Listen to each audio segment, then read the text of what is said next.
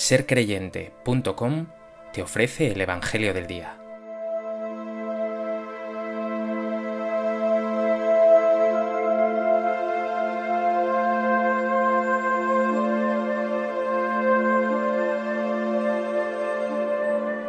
Del Evangelio de Mateo.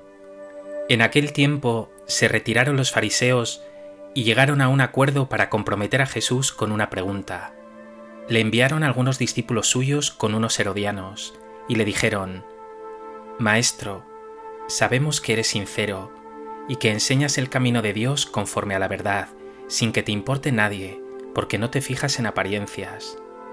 Dinos pues qué opinas. ¿Es lícito pagar impuesto al César o no? Comprendiendo su mala voluntad, les dijo Jesús, Hipócritas, ¿por qué me tentáis?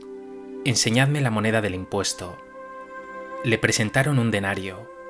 Él les preguntó, ¿De quién son esta imagen y esta inscripción? Le respondieron, del César. Entonces les replicó, Pues dad al César lo que es del César y a Dios lo que es de Dios.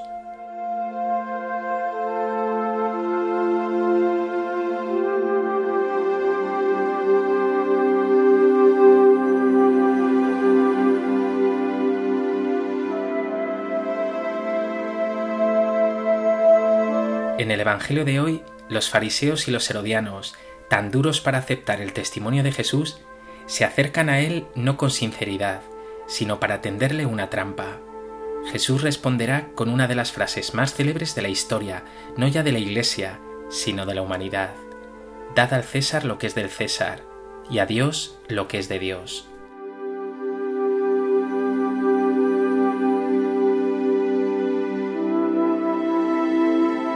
A propósito de este texto del Evangelio de Mateo, me gustaría compartir contigo tres reflexiones. En primer lugar, quiero explicar brevemente el porqué de esta pregunta que plantean a Jesús. Palestina era un territorio ocupado por el Imperio romano, y no solo ocupado militarmente, sino sometido a todo tipo de impuestos, muchas veces abusivos, y que llevaban a la miseria a una parte importante de la población. En concreto, este pago del impuesto al César suscitaba reacciones encendidas. Algunos grupos, como los saduceos y los herodianos, que eran colaboradores del imperio, eran partidarios de su pago, pero otros, como los fariseos, lo consideraban ilícito para un judío piadoso, ni qué decir los celotas, esos judíos celosos de la ley que consideraban este impuesto indignante, humillante. El quid de la cuestión está aquí. ¿Puede moralmente un israelita que adora al único Dios verdadero, pagar un impuesto personal al emperador romano que se presentaba con aire de Dios y hacerlo además con una moneda impura con su efigie? No solo era una lacerante cuestión social, sino una profunda cuestión religiosa. En segundo lugar, quiero que te detengas un momento para fijarte en la actitud de esos fariseos y herodianos no se acercan al Señor para alcanzar la verdad, para conseguir una voz autorizada o una guía moral. No, se acercan hipócritamente para tentarle, para hacerle tropezar. Además lo hacen con todos los adornos, queriendo seducir a Jesús desde el inicio. Maestro, sabemos que eres sincero y que enseñas el camino de Dios conforme a la verdad, sin que te importe nadie, porque no te fijas en apariencias y como un puñal lanzan a continuación la difícil y ambigua pregunta. Dinos pues qué opinas. ¿Es lícito pagar impuesto al César o no? Está claro que si Jesús dice que es lícito pagarlo, muchos judíos piadosos y gente sencilla le acusará de colaboración con el imperio y perderá popularidad. Pero si dice que no es lícito pagar dicho impuesto, que no hay que hacerlo, será fácilmente denunciado y condenado por la autoridad. Jesús, que conoce lo que hay en el corazón humano, nos dice el Evangelio que advirtió rápidamente su hipocresía. Mírate ahora a ti.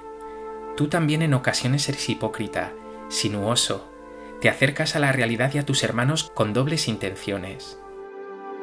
Mira tu corazón. ¿Eres sincero de una pieza en tus conversaciones? ¿O dejas demasiado a menudo entrar en tu boca palabras interesadas, dobleces e hipocresías?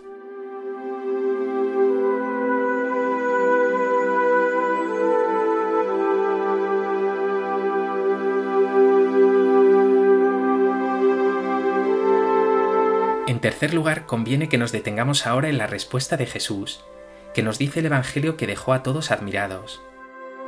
El Señor manda traer la moneda del impuesto, un denario, y pregunta, ¿de quién es esta imagen y esta inscripción? Le contestan, del César. Jesús les replica, Dad al César lo que es del César y a Dios lo que es de Dios. Pero ¿qué significa esta frase? Está claro, en principio, que Jesús está distinguiendo deberes cívicos con la autoridad y deberes religiosos para con Dios. Pero Jesús no los opone, los hace de algún modo complementarios, lo temporal y lo espiritual, lo político y lo religioso, la autoridad civil y el reino de Dios. En su respuesta no está sacralizando la autoridad del mundo, pero sí le reconoce cierta autoridad, siempre que esta autoridad esté ordenada al bien y al bien de todos, al bien común. Está claro que los cristianos no podemos recluirnos en el ámbito estrictamente religioso, sino que hemos de brillar como ejemplares ciudadanos. Pero al mismo tiempo Jesús deja claro que lo primero es dar a Dios lo que es de Dios, es decir, su ley, sus mandamientos, servirle a Él y a los hermanos.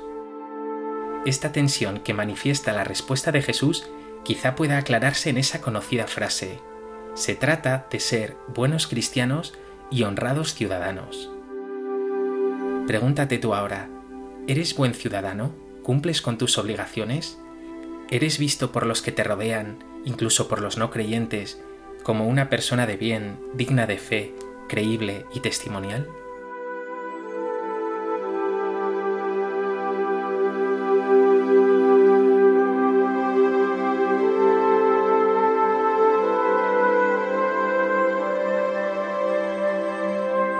Pues que este Evangelio te lleve a huir de toda hipocresía, a profundizar en tus compromisos con Dios, de amor a Él y al prójimo, y también con tus compromisos como ciudadano, un testimonio de buen cristiano y de honrado ciudadano.